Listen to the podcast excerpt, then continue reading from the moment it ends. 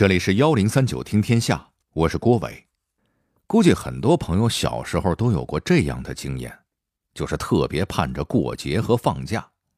偏巧咱们国家的文化传承里又有着特别多的传统节日，每个节日又往往会有一种对应的传统食品，以至于有的时候只要看看桌上摆的什么食物，咱们就知道啊，这是在过什么节了。比方说。下边您听到的这一段，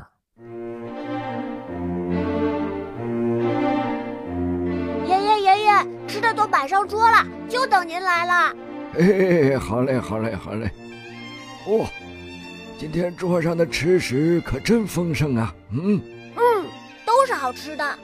嗯，我看看都有什么啊？呃，葡萄、石榴、香蕉。哎呀，都是水果呀！嗯，我最喜欢吃水果了。嗯，也不能光吃水果嘛。嗯，小馋鬼，你忘了最重要的东西了吗？嗯，嘿嘿嘿，没有。你看，月饼在这儿呢。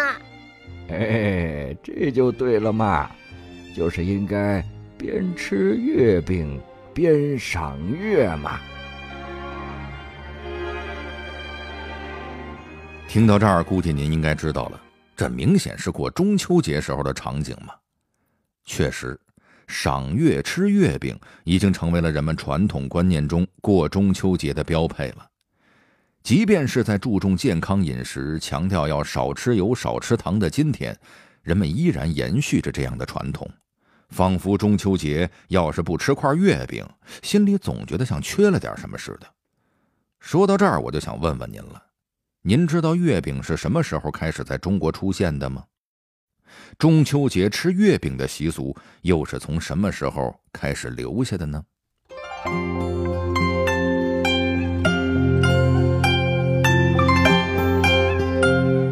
月饼最初是在哪个时代出现的？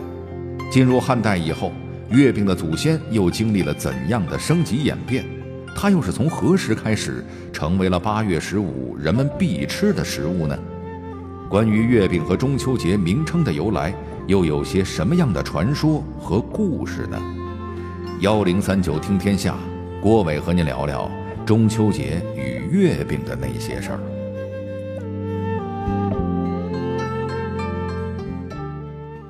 月饼大家都吃过。可真要是问起月饼在中国的传承历史，估计十个人里边有九个人得说不上来。这也正常，越是那些我们觉得自己特熟悉的东西，其实反而有着让我们最为陌生的一面。俗话说“灯下黑”嘛。当然了，不知道月饼的来历也不怪您，毕竟咱们中国的史书上记载的都是国家大事，像吃穿用度这种小事儿。通常是没人记录的，只能靠人们口耳相传。说白了，就是靠传说故事一代代传下来的。既然如此，那关于月饼的来历又有什么传说呢？还真是有的。一种观点认为，月饼最早出现在中国的商周时代。传说在商代末期，商纣王在位的时候。朝中有位顶天立地的重臣，此人不是旁人，正是商朝的三朝元老太师文仲。纣王继位之后，横征暴敛，胡作非为，搞得国内是民不聊生，大家活不下去了，怎么办呀？干脆反了不？各地的起义事件是频繁出现，为了平息各地的叛乱，文太师只好一次又一次挂帅出征。出征就得带兵，带兵就得提供粮草。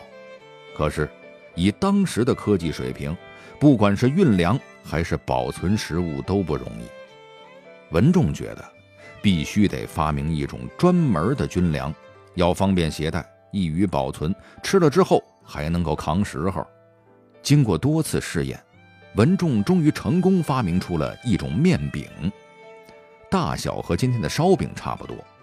里边填上馅料，再加上糖，烤熟了之后发给士兵们带着吃。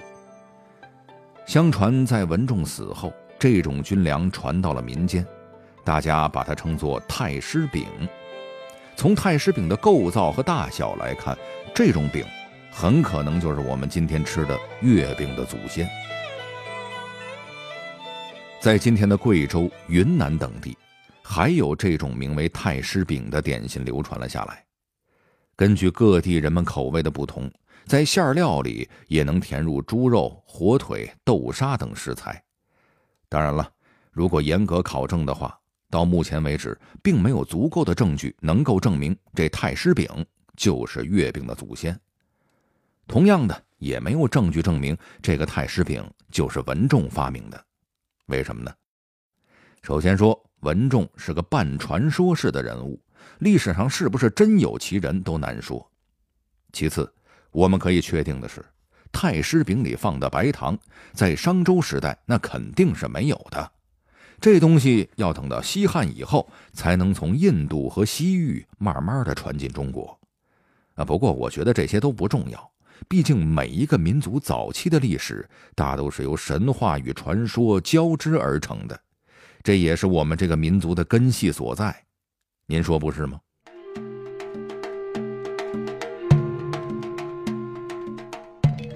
进入汉代以后，一种新的食物出现了，凭借它特有的馅料，很多人认定这种食物一定是月饼的雏形。这是一种什么食物呢？在汉朝的第七位皇帝汉武帝在位期间，中国发生了一件大事儿，什么事儿呢？张骞通西域。关于这个故事，估计大家早都是耳熟能详，听得耳朵里都快生出茧子来了。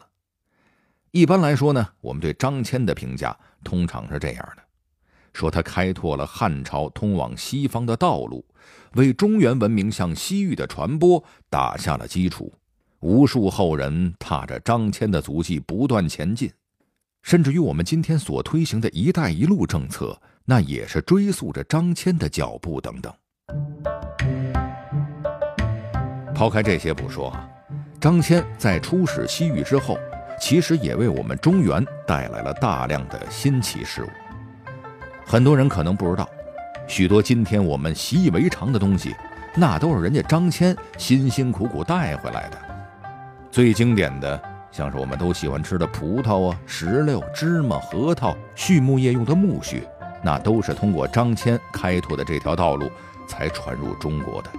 自打这些食物传入中国之后，我们的祖先对它们进行了多种多样的二次加工，使得它们和中原的饮食文化发生了多种融合。这其中之一，就是把芝麻、核桃等东西碾碎。填入面饼当中，充当馅料。经过这么一番加工，一种升级版的太师饼就此诞生。由于其中使用了大量西域传入的食材，当时的人们把这种面饼叫做是糊饼。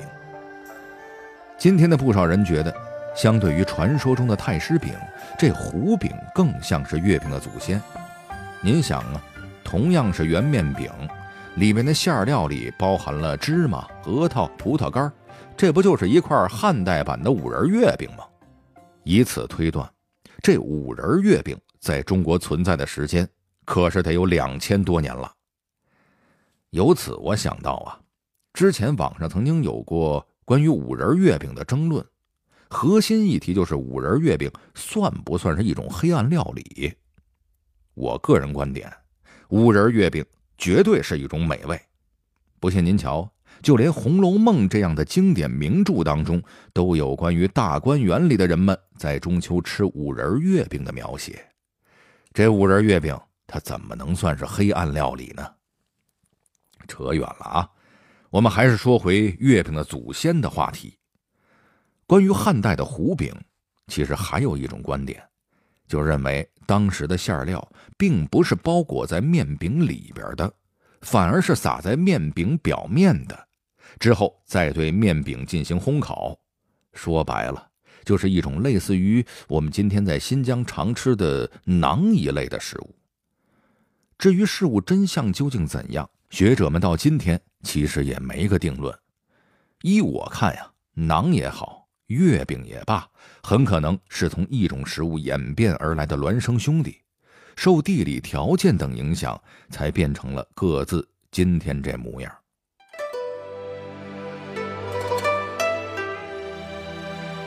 在唐代以前，不论太师饼还是胡饼，终究只是中华民族众多美食中的一种而已，和特殊的节日并没有任何联系。那它又是从什么时候开始成为了人们八月十五必吃的食物呢？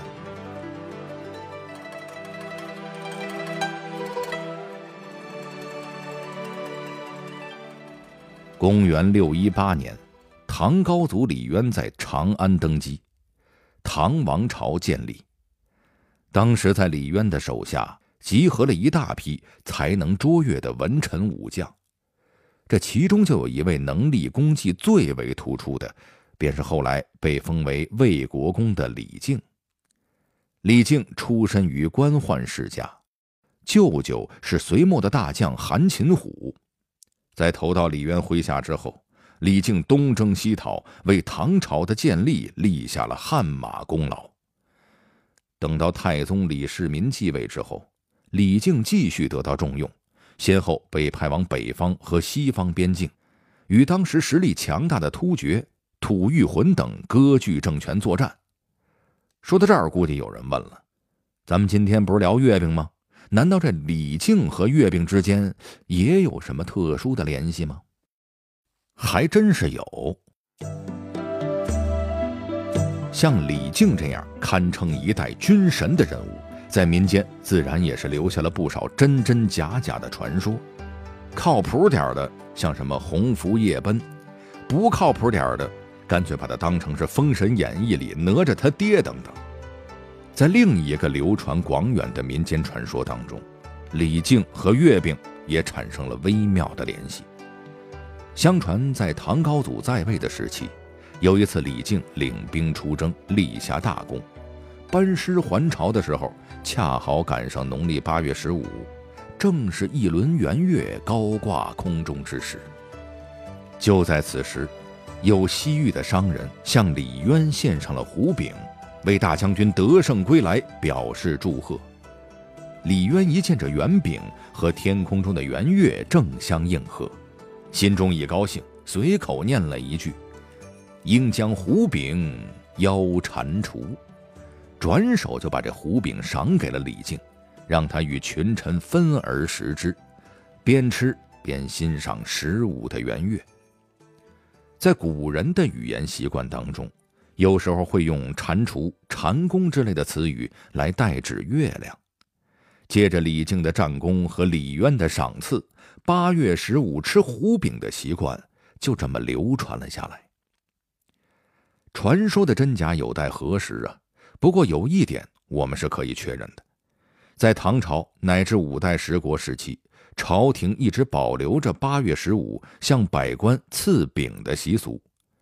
每到这个时节，皇帝都会将百官召集起来，单独赏赐，或者是集体赏赐之后，要求大家分食，以此作为一种皇帝恩宠的表现。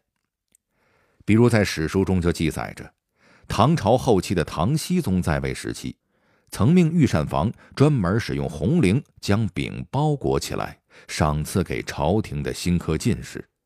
以勉励他们在未来更好的为朝廷尽忠。俗话说“有样学样”，这种皇家习俗后来慢慢传入民间，寻常百姓也会选择在八月十五这一天互相赠饼，以表示吉祥的祝福。演变至今，便逐渐成为了一种习俗。您可能注意到了，在盛唐时期。人们一直把中秋节吃的这种饼叫做胡饼，那它是从什么时候开始被改叫做了月饼呢？关于中秋节过节的习俗，又是从何时被固定下来的呢？在民间传说中，月饼这个名字还是杨贵妃定下的。传说在唐玄宗天宝年间，某一次中秋之夜。玄宗与贵妃一起吃胡饼过节，吃着吃着，唐玄宗突然觉得“胡饼”这个名字不好。我怎么也是堂堂中原王朝的皇帝，而“胡”字可是少数民族文化的称呼。过中原人的节日，吃胡人的饼，这成何体统？就在此时，在一旁观望的杨贵妃似乎猜到了皇帝的心思，便直接建议道：“既然八月十五月亮正圆，不如就把这胡饼改成月饼好了。”唐玄宗一听，哎，这名字不赖，既应和了八月十五吃饼的习俗。又增添了一个雅致的名字，甚合朕心呐！那就传旨，以后这胡饼统统改名叫月饼了。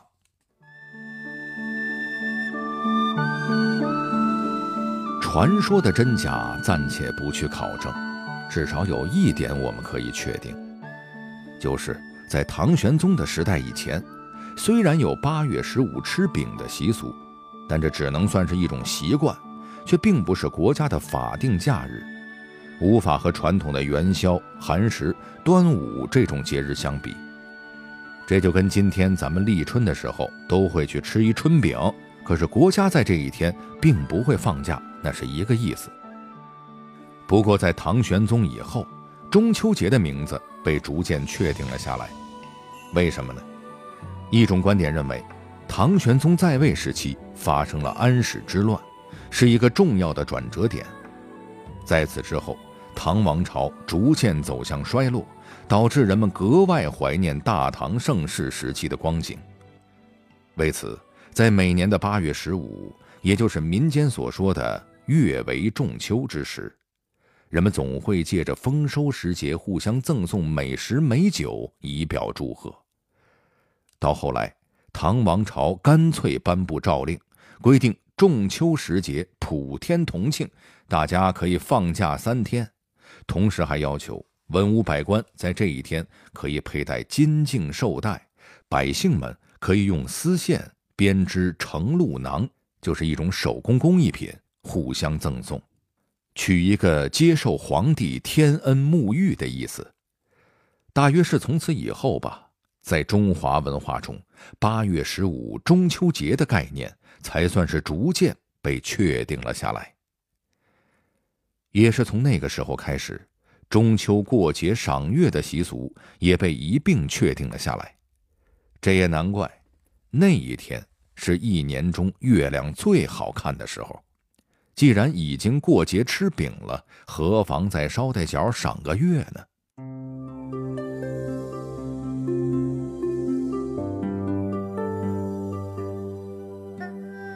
关于中秋赏月的习俗，在当时著名的诗人笔下有过大量的记录与描写。比方说，杜甫的“露从今夜白，月是故乡明”，白居易的“人到秋中明月好”等等。经过这么一番从皇家到民间的推广和结合，中秋过节赏月吃月饼。正式成为了八月十五的一个固有标签儿。只不过到此为止，人们中秋所吃的胡饼或月饼，依然是一种体积较大的食物。在大部分当时留下的文字记录中，都是写着人们要分食一个饼。那这月饼究竟是从什么时候开始变得小型化了呢？关于中秋节的庆贺风俗，又是在哪个朝代达到了一种繁荣的巅峰呢？这些呀，我等中秋节的正日子再跟您聊聊吧。好了，这里是幺零三九听天下，我是郭伟。最后，我代表节目编辑于达、程涵，小剧场配音宝木、刘笑鱼，录音严乔峰，感谢您的收听。如果您想和我们沟通交流，获得听众福利。欢迎关注微信公众号和新浪微博“幺零三九听天下”。